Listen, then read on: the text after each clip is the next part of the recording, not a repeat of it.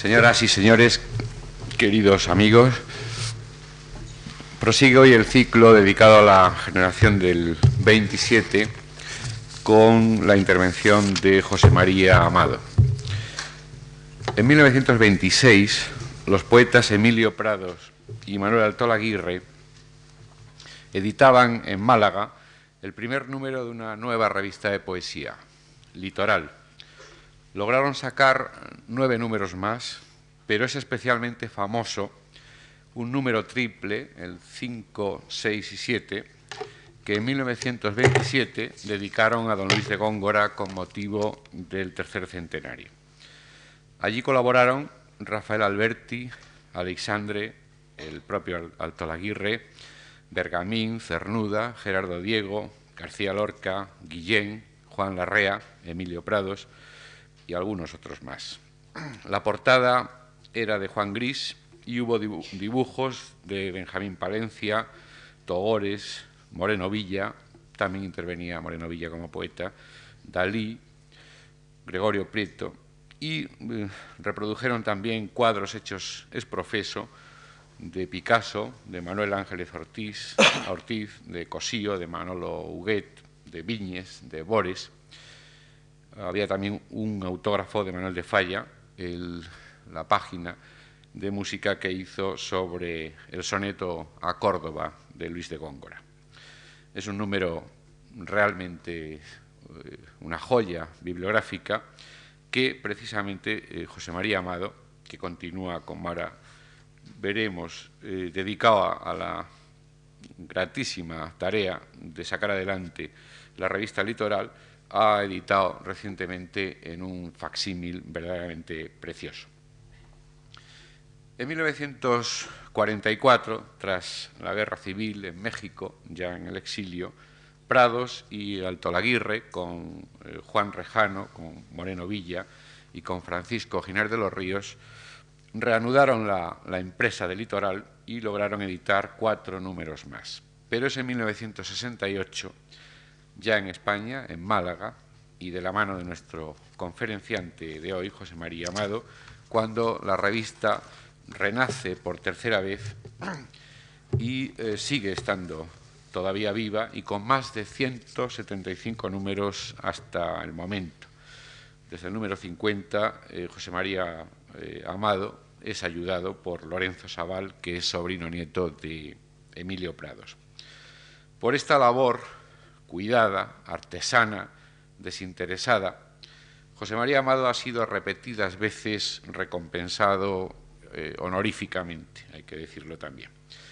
En 1983, por ejemplo, en México le otorgan el premio Vasconcelos, en 1985 el Ayuntamiento de Málaga le da la medalla de oro de la ciudad, etc. José María Amado ha presentado números monográficos de esta revista, números que conforme pasa el tiempo son verdaderas joyas, a veces inencontrables, en los sitios eh, más prestigiosos, no solo de España, sino en todo el mundo. Por ejemplo, el número dedicado a la poesía sueca contemporánea lo presentó en la Academia Sueca de, Estocolmo, por ejemplo. En esta misma casa nos hemos honrado varias veces y aquí ha presentado pues, eh, los dos números preciosos que dedicó Litoral a la poesía árabe, uno a la poesía clásica y otro a la poesía árabe eh, contemporánea. Y hoy, en medio del ciclo que dedicamos a la generación del 27, José María Amado trae bajo el brazo el precioso facsímil de aquel famoso número triple de 1927. Todos cuantos tenemos en Litoral una deliciosa cita periódica, cita periódica no solo con la poesía que Litoral contiene, sino con la obra bien hecha, con la obra artesana, cuidada, eh, mimada hasta el último detalle, tenemos especiales motivos de gratitud con José María Amado. José María Amado que no quiere hoy que hablemos de otras actividades, eh, algunas muy importantes como la de escritor, sino exclusivamente como editor de Litoral. Gracias, pues, otra vez a José María Amado por esta labor que a todos nos beneficia y gracias a todos ustedes por acompañarnos.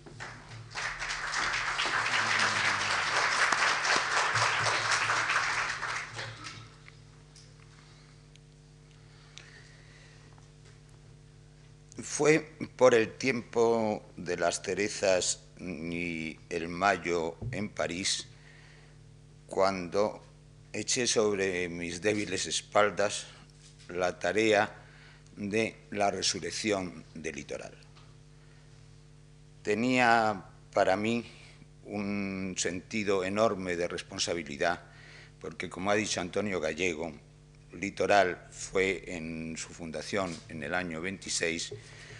una de las revistas que habría conseguido tener una mayor proyección dentro de la poesía en España. Al empezar era mi mayor deseo el lograr la clarificación que consideraba necesaria de lo que se llamaba en España, yo he dicho muchas veces se llamaba mal, o he llamado la mal llamada generación del 27.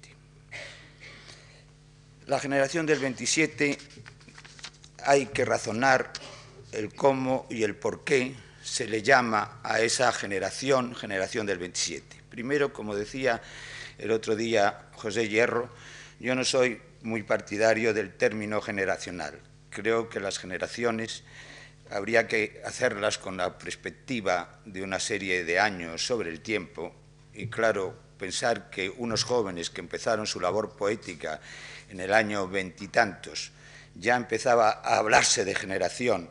después de la guerra civil del 36, pues era muy poco tiempo para considerar que representaban una generación. Algo distinto de lo que ocurre hoy, en que ya con una perspectiva de muchísimos más años, efectivamente se puede hablar de una línea generacional en los poetas que empezaron por aquel entonces con una gran juventud, tenían todos veintitantos años, y que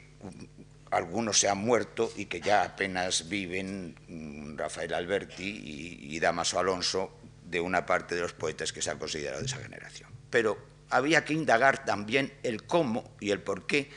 se llama generación del 27. No había ocurrido ningún hecho trascendente ni importante, señaladísimo en el año 27, como para que esa generación se le señalara como generación del 27. Dicen que el término lo acuñó Damaso Alonso, no sé si esto es así o, no es así, yo con toda esa generación eh, tengo una línea de distancia por, la edad y sé un poco lo que me han contado. La realidad es que no había otro motivo que el que todos ellos, todo aquel grupo de, de, poetas, se sentían muy unidos en la labor de tratar de revalidar de alguna manera la memoria muy maltratada o la labor poética muy maltratada en la inmensa mayoría de las perspectivas literarias de don Luis de Góngora. Y ese gongorismo, en fin, en que todos ellos estaban unidos, fue motivo de un homenaje que por el año 27 se le hizo a don Luis de Góngora. Pero aquel homenaje tuvo un carácter, como si dijéramos, mucho más pequeño de lo que se ha querido ampliar con el tiempo. La realidad es que el hecho más importante es este número que ha comentado Antonio Gallego hace un momento, que le dedica la revista Litoral con la portada de Juan Gris, en que en el interior hace un dibujo Picasso, hay otro dibujo de Dalí, de Gregorio Prieto, y está como si dijéramos incluida casi toda la nómina de lo que se podía considerar tal generación del 27. Y este número que ha quedado sobre los años y el tiempo es la muestra más importante de aquel homenaje a Góngora, porque los demás actos tenían todos el carácter de una línea de impulso juvenil de protesta. Se fueron a, a, orinarse, a hacer pipí a la puerta de la academia como un símbolo de protesta, Hubo un acto en Sevilla donde Damaso Alonso cogió una borrachera terrible y rompió una o dos cristalerías. Eh, Alberti lo encerraron en una habitación y no le dejaban salir Ignacio Sánchez Mejías porque decía que mientras no hiciera un verso a Joselito, pues no, no le, darían el agua por, el, por un montante y el, y el, pan y la comida y que no lo dejaban salir de la habitación. Y todo eso se complementa después con una misa que se celebra en Madrid en, eh, a Góngora y en la que acuerdan ir los que son católicos con un, con un clavel rojo y los que no son católicos pues que fueran sin el clavel. Como Bergamín era muy alto y, en fin, era, tenía una fisonomía un poco así triste y tal, iba con un clavel él porque él era muy religioso, era un católico comunista, que era un movimiento que no existía entonces, pero en fin, era muy, muy católico, pues al verlo tan triste, el sacerdote le daba el pésame a Bergamín, que consideraba que era un pariente directísimo de, Góngora en aquel acto. De modo que todo tenía el carácter especial de una broma y no justificaba el porqué, de, vuelvo a repetir, de que se llamara generación del 27 a toda aquella generación. Entonces, encima, el, el término se acuña, en, yo creo que en el tiempo de la dictadura y aparece como tal generación del 27, pues un grupo de, poetas, mm, la inmensa mayoría mm, con una raíz andaluza, es decir, están Emilio, está Manolo, pero en fin, se prescinde de los que marcharon al exilio y se considera únicamente como parte de la generación del, del 27, en cambio, todos los que se quedaron aquí por diversas circunstancias a tener que convivir con la dictadura. Entonces, vuelvo a repetir que cuando yo me decidí a, producir la, resurrección, como si dijéramos, del litoral, después de las dos etapas, la primera con los nueve, números a que, se ha referido Antonio Gallego, y de los cuales el número ese triple, 5, 6 y 7, es el homenaje a Góngora, y que se repite en el litoral en el exilio en México, y entonces se unen Moreno Villa, Juan Rejano y Giner de los Ríos a Emilio y a, Manolo. Hay que indicar que en los nueve primeros números que se publican en Málaga, en el 8 y 9, interviene en la dirección con Emilio Prados y con Manolo Altola Aguirre, interviene José María Hinojosa. Y entonces quiere decir que mm, se une a ese grupo, quizás porque se centra muy sobre Málaga y sobre el litoral, el nombre de Generación del 27, pero se prescinde de Miguel Hernández, que forma parte, como es natural, de esa generación, se prescinde de León Felipe, se prescinde de Bergamín, en fin, es verdaderamente increíble el que se pueda presentar dentro de una generación de esa importancia, quitando a, estos poetas que marcharon al exilio. Caracterizó a aquella etapa una, falta de política, como si dijéramos, en su desenvolvimiento por los años anteriores a la guerra civil. Pero eso no, no quita para que en la guerra civil fuera casi unánime la postura y la inmensa mayoría de estos poetas marcharon al exilio, menos los que materialmente no se pudieron ir de aquí, pero no por una línea ideológica o de identificación, sino porque no se pudieron, no se pudieron marchar. Entonces era muy necesario hacer una clarificación de la generación del 27 y sin embargo era una tarea muy difícil dentro de lo que representaba la línea de la censura, porque se trataba pues, de, poetas que estaban un, poco pues, prohibidos. yo me acuerdo cuando Litoral hizo entre uno de sus primeros números el, número dedicado a García Lorca, que titulamos Llanto de Granada por Federico, pues entonces yo publiqué una fotografía de Biznar y entonces eh, ponía unos puntos suspensivos y ponía fue en Granada, su Granada porque no se podía decir la palabra crimen, el crimen fue en Granada, su Granada, que es el verso que le dedicó a, Federico en el momento de que le, le comunicaron su muerte Antonio, Antonio Machado. En la línea, por ejemplo, de Bergamín, pues resulta completamente inexplicable que no se pueda incluir a Bergamín dentro de esa generación. Em, hubo un momento en que en la Universidad de Granada mm, se trata de nombrar, vamos, nombran doctor honoris causa en el grupo de los poetas vivos de la llamada generación del 27 a Guillén, a Gerardo de Diego, que entonces vivía, a Damaso Alonso y a Alberti entonces Rafael Alberti mandó una carta diciendo que le parecía inexplicable que no se incluyera al, hablar de los poetas vivos a la figura tan importante que representaba José Bergamín. Entonces la contestación fue que a José Bergamín no se le incluía porque no se le consideraba poeta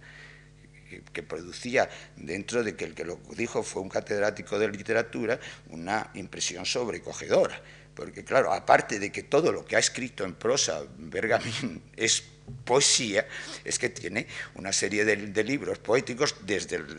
las rimas y sonetos rezagados y los duendecitos y coplas de un principio que le, llevan a Machado a considerarle como un poeta trascendental a lo que supone luego después ya en una etapa del final de su vida eh, cuando me entrega a mí la curiosidad desvelada, luego apartada orilla y velado desvelo que hace con Turner y cierra con, apartando con apartada orilla, independientemente del otoño y los, y los mirlos, que son libros materialmente para consagrar a un poeta.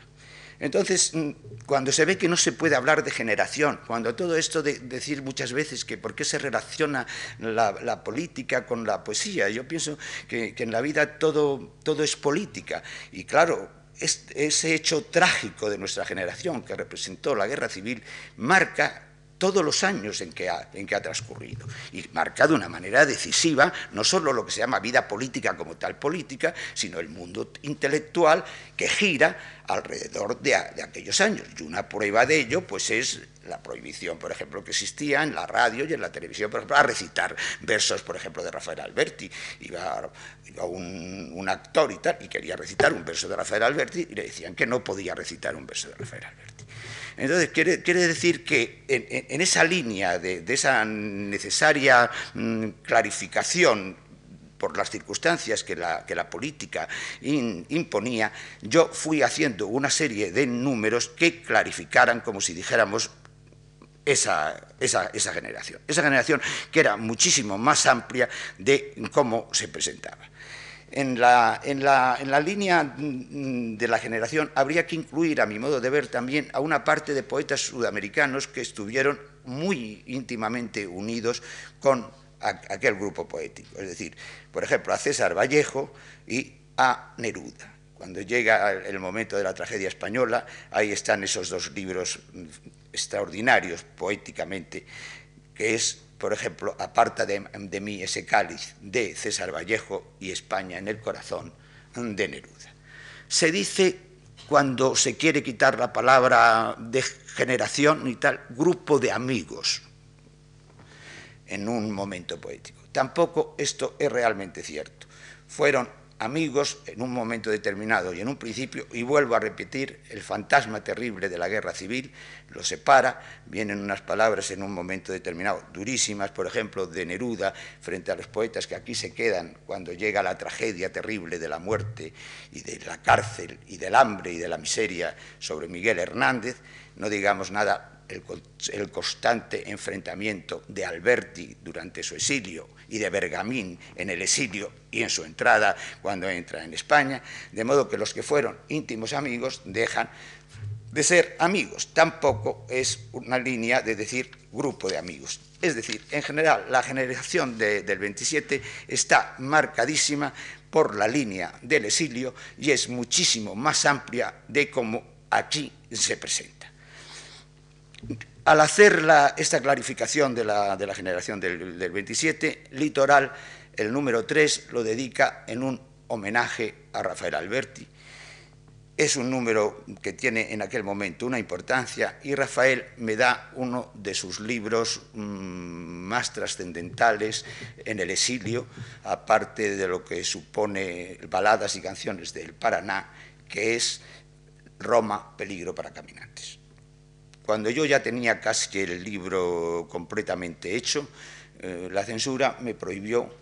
cuatro de los versos de Rafael y Rafael entonces dijo, no publico el, libro, nada, que no se publique. Yo le lloré, le supliqué, le dije, por lo que más quiera Rafael, que ya lo tengo todo compuesto, que me haces polvo. En fin, me entregó cuatro poemas más y pudo conocerse en España, Roma, Peligro para Caminantes, que es un, libro impresionante, es toda la, visión de, un andaluz sobre Roma, no de la, Roma fantástica, del Coliseo ni tal, sino de los barrios populares de, de Roma, y en donde aparece normalmente el andaluz, el andaluz sobre Roma. Hay un, soneto de él, por ejemplo, a la imagen del Sagrado Corazón de Jesús, que cuando yo estaba en Roma, él me, llevó a verlo, y es que en un convento de unas monjitas que estaba cerca de la Farnesina y la Academia de la Lengua en Roma, pues este convento iba en un jardín mm, que hay allí Rafael a escribir casi todos los días. Y entonces eh, en, el, palacio, que estaba con unos frescos del siglo XIII y XIV, en fin, era una maravilla, en, una hornacina que había unos angelotes con unos colores muy, muy vivos y que era una preciosidad, las monjas lo habían tapado y habían puesto una imagen del Sagrado Corazón de Jesús con la, barbita, la, manta, el corazón como una insignia del sheriff aquí colgado, en fin, esas, esas imágenes que están tan, espantosas hechas sobre el Sagrado Corazón. Y entonces Rafael hace este verso que dice, ¿por qué, Señor, tan hecho la puñeta, tú, maravilla de las maravillas, banderillero y sin banderillas, el corazón sobre la camiseta? ¿Quién en esa postura te sujeta, sacrequer de merengue y de natillas, que ya no puedo hincarme de rodillas a ofrecerte la espada y la muleta? Haz Dios que Miguel Ángel se despierte de súbito y feroz martillo en mano una mañana, a golpes sin piedad, te haga pedazos, para alzarte de nuevo a martillazos, Cristo viril sobre la grey romana. Es decir, es el sentimiento de pensar de que solo se puede mm, ver la, la efigie, la imagen de, Jesucristo, en fin, con una cosa de prestancia y de importancia en contra de esa imaginería que nos presenta a veces las ánimas del purgatorio, en fin, y están todos con unas caras muy sonrientes, en fin, en el purgatorio, en lo que sea, que parece que se están quemando encantadas, o unos angelotes con unas alas tan enormes que dice uno, ¿cómo podrán volar aunque quieran hacer un esfuerzo si estas alas les deben pesar? Pasar de una manera horripilante, en fin, es, era la visión de Roma, y, todo, no es por, por, seguir recitando algunos versos más de ese libro que me sé, porque mm, lo recibí con una ilusión enorme, porque era la primera vez que se, se publicó en, en, España. Luego, mm, no sé si fuese Seibarral, después de la edición que hice yo, pues hizo una nueva edición Seibarral de ese, de ese libro. Pero, en fin, mucho de lo que representa el, poeta Alberti, aparte de marinero en tierra y de su principio, pues aquí era completamente desconocido. Cuando yo hice una consulta en el litoral para que me señalaran una serie de figuras mm, importantes, desde la cinematografía hasta el campo de la pintura o, en el teatro, en fin, en las diferentes facetas artísticas, quienes consideraban la figura más importante de los vivos en la generación del 27, en fin, Areiza, mm, Faustino Cordón, por ejemplo, José Caballero, en fin, consulté a unas cuarenta y tantas, no llegaban a cincuenta personas, y tuvo treinta y tantos votos, por ejemplo, José Bergamín. Votos razonados, es decir, que yo pedía que me, dijeran por qué consideraban importante a, esta, a, esta, a la figura que ellos consideraran que les parecía la más trascendental y verdaderamente fue un documento literario de una importancia enorme, porque al revés de esos concursos en que la gente se pone de mutuo acuerdo y dicen, tú votas a ti, yo me acuerdo en una ocasión que en Málaga se dio un premio y vino un, grupo de, los que constituían el tribunal y uno de ellos, no digo el nombre y tal, dijo, ese que tenemos tanto interés, en fin, ¿cómo se llama la novela? En fin, estaban todos viendo a ver con el premio, porque esto no era así, yo preguntaba en una cartas, me tenían que contestar a las cartas y encima decir por escrito y razonar el cómo y el por qué. Entonces, por ejemplo, una figura como, como Bergamín, que además en, Francia, por ejemplo, dentro de, de, Francia hay una orden del comendador de las artes y las ciencias, donde son tres españoles, es decir, Picasso, Buñuel y Bergamín, y últimamente eh, Dalí. Bueno, pues cuando después de, eso, y al serle otorgado este premio que, hacía Litoral, que consistía en publicar una edición de, sus poesías, porque era dentro de una línea poética, pues él dio el título de Por debajo del sueño a todo el compendio de, su labor poética, en una selección que se encargó de hacer, no me acuerdo con quién, me parece que fue con José, con José Esteban. Y entonces, poco después, yo al Litoral le hice un, homenaje en, General Bergamín. Y tampoco dijo el nombre, pero me encontré con un par de personas, en fin, con una gran categoría dentro del, del mundo literario, que me pidieron que les prestara unos libros sobre Bergamín, no importándoles confesar su desconocimiento. Es decir, que no habían leído de verdad infinidad de cosas de Bergamín. Entonces, cuando luego después se tropieza uno, por ejemplo, con determinadas antologías hechas en el periodo de la, dictadura, pues claro, esas antologías están influidas notoriamente por el, ámbito en que se desenvuelve eh, las personas que, las hacen, y ante el temor, pues quizá, de, de incluir a determinadas personas, y se queda uno asombrado cuando se ve lo mismo que yo digo al considerar la generación del 27, pues que le ocurre a, uno al ver que en una antología determinada poética de poetas de toda una época hasta nuestros días, pues, pues determinadas personas pues no están incluidas, que tienen una categoría trascendental. Cuando yo fui a, México a recibir el premio Vasconcelos, al que se ha referido Antonio Gallego, que me dieron precisamente el Frente de Afirmación Hispanista por,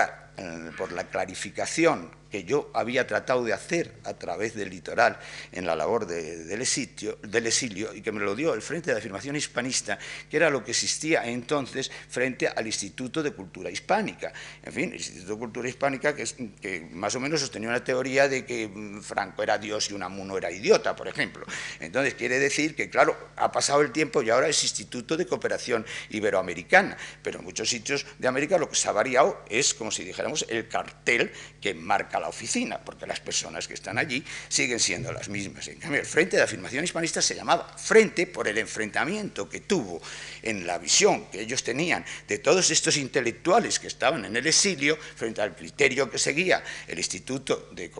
Cultura Hispánica entonces con las consignas que se recibían de los órganos culturales de Madrid. Por ejemplo, yo hice un número a, a Pedro Garfias y yo en fin, infinidad de veces he hablado, vuelvo a repetir, con gente culta, ya no hablo de decir con personas más o menos anónimas. Y en, México, Pedro Garfias es, un poeta importantísimo. Aquí no lo conoce casi nadie. Que, era un premio de literatura,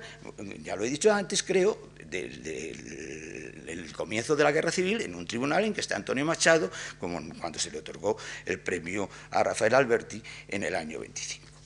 Creo que a lo largo de la labor que he hecho en una serie de tiempo, sí he conseguido, sí he conseguido esa necesaria clarificación de, esa generación. Esa generación es una generación en su principio, a mi modo de ver, muy influenciada por el cancionero. Es decir, está muy en la línea de, la métrica, de, de la rima y tal. Pero también en ellos aparece ese mm, golpe, como si dijéramos, actual, de tratar de desencorsetar la, poesía y dejarla más abierta y más, más libre. Y entonces, en Federico, por ejemplo, que hay un Federico en la Casa de Infiel, muy sobre la época, el pobre Federico vivió pocos años, en Poeta en Nueva York aparece una línea de Federico como poeta absolutamente distinta de la que podía representar, por ejemplo, La casada infiel o sus primeras canciones. Alberti, que uno de sus primeros libros es Marinero en Tierra y La Amante, en Sobre los Ángeles aparece un Rafael Alberti, también absolutamente distinto de este que se basaba un poco por esa línea andaluza como si dijéramos, en el cancionero, que es también un poco la línea mm, de la copla andaluza, que ha sido en, esa parte de Andalucía, y a mi modo de ver se debía hacer un día un poco la antología de la copla andaluza, porque hay una línea poética muy importante que, recoger. Pero se da la batalla. Y entonces yo creo que hay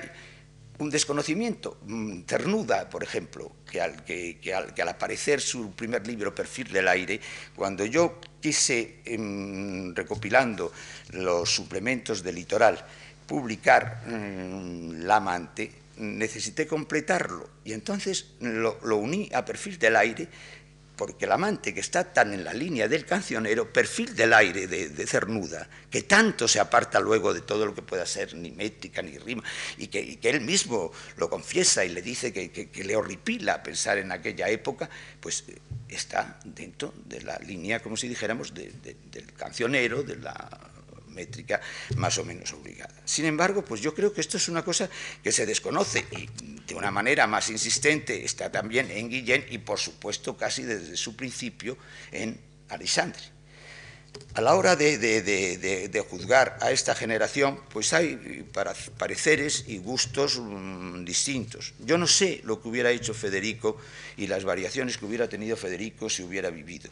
Lo que sí puedo decir es que, guste o no guste, la proyección literaria de Federico en el mundo es absolutamente increíble. Ha habido una serie de gente que ha dicho durante mucho tiempo que si Federico no hubiera tenido la línea de lo que ha supuesto su asesinato, como si dijéramos ese barniz o, ese entorno en relación con la tragedia de la guerra civil y los dos bandos en lucha que Federico no hubiera llegado a tener la importancia que ha tenido. Yo os digo que yo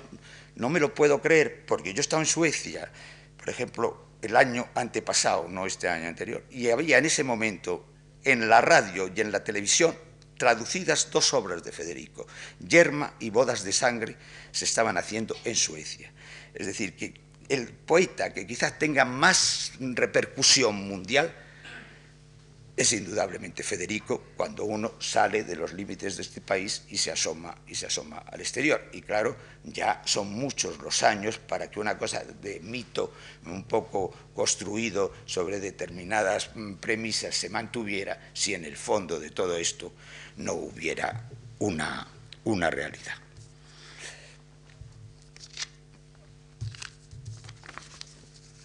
Para resumir un poco mm, esta, esta, idea que yo os he dicho de la poesía libre, de la, de la, línea del cancionero y tal, a mí me decía Bergamín que se podía hacer una clasificación de los poetas en poetas con voz y eco, poetas con voz sin eco y poetas con eco y sin voz. En la línea de los poetas con voz y eco se podía citar los que han tenido una gran importancia poética, pero además una raíz popular. Es decir, podía ser Alberti, podía ser Federico, podía ser Miguel Hernández. Con voz y quizás sin eco popular y con una gran importancia poética pueden ser, por ejemplo, Alexandre y Cernuda. Y ya con eco y sin voz, pues pueden ser todos los que han servido de base a, nuestras adorables folclóricas, en fin, con eso de adiós carita de rosa, adiós mi querida esposa María de las Mercedes, que es como para que la reina se muera antes después de oír la, canción, porque es sobrecogedora. Entonces, hay, una línea dentro de, de la poesía desnuda que tiene una importancia y luego es muy difícil, a mi modo de ver, hacer una poesía con una musicalidad, con una rima, en fin, sin que eso resulte una cosa laboriosa que hay que ponerse así encima de una mesa buscando cómo, busca uno la consonante, en fin. Hay una correspondencia, por ejemplo, entre Alberti y Bergamín, que era una correspondencia inédita, que se llamaba ellos se la mandaban, era de X a X, y empezó un poco por mi conducto en mi casa de Torremolinos, en una entrevista que tiene telefónica, que tiene Bergamín desde aquí con Alberti en Roma. Entonces se hacen una correspondencia, se mandan unas cartas, y como se decían unas barbaridades terribles en algunas ocasiones, pues ponían de X a X, para que no, si, si podían coger la carta, no supieran de quiénes eran. Y algunas cartas están escritas en tercetos, es una rima tan obligada que verdaderamente resultaría ramplón el, verso. Bueno, no lo tengo ahora a, mano, pero os digo que es una auténtica maravilla la, correspondencia, la, facilidad, la, soltura, la, gracia en determinados momentos con que esta correspondencia en verso está hecha. Entonces, el creer simplemente que hay que dejar esto al lado y, de repente poner una aquí, otra en la, otra esquina y tal, yo que hago una revista poética muchas veces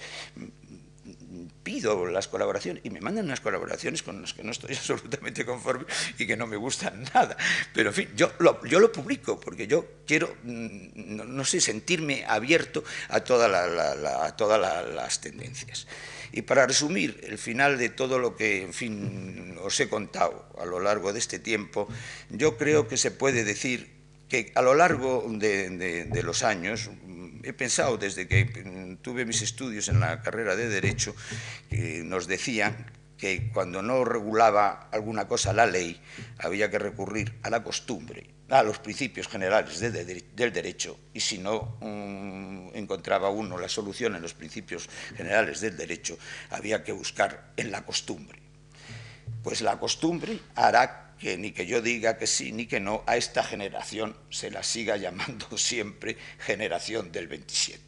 Ya son muchos los años en que se está mm, diciendo así y así aparecerá. Ahora, lo que no tiene para mí duda es la importancia de la generación. La amplitud es mucho mayor de como se ha querido señalar, os lo repito. Es y alcanza a otras facetas distintas de la poesía. Esa generación es también Picasso, esa generación es Juan Gris, esa generación es Miró, esa generación es Falla, esa generación es Albéniz, esa generación es Granados y esa generación en la escultura, por ejemplo, es Alberto Sánchez. Esa generación es la que en, la célebre exposición de París promueve el Guernica de Picasso en una, en una, en una, en una exposición en que está también Miró y en que está también Alberto Sánchez. Esa generación es la que consigue, por mucho que se haya querido ahora cambiar y mistificar, la importancia de lo que fue el Congreso de Intelectuales en Valencia cuando tiene lugar mm, la guerra civil. Esa generación tiene un padre, como si dijéramos, que fue Juan Ramón Jiménez, pero habrá que clasificar el 98 desde la línea, aunque no sea poética, que representa la figura extraordinaria de Galdós,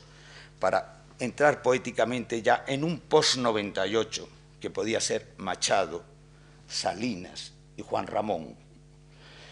como padre Juan Ramón de esa generación, a la que, como tenía ese carácter tan insoportable, despreciaba olímpicamente. Y se esos mariconcillos de playa, y los despreciaba de una manera terrible. Bergamín se pasaba los días defendiéndolo y a la larga terminó enfadándose también con Bergamín, como se enfadaba con todo el mundo, aunque fue con el que más tiempo tardó porque es al que le tenía, al que le tenía más respeto. Pero en fin, ese post-98 que tiene una grandísima importancia, es como la constelación, como si dijéramos, sobre la que gira esa importantísima llamada ya para siempre generación del 27. Pues bien, esta generación del 27 creo, con todas las críticas que se le puedan hacer, que cuando pasen los años pasará en el campo de la literatura española como un nuevo siglo de oro. Muchas gracias por vuestra atención.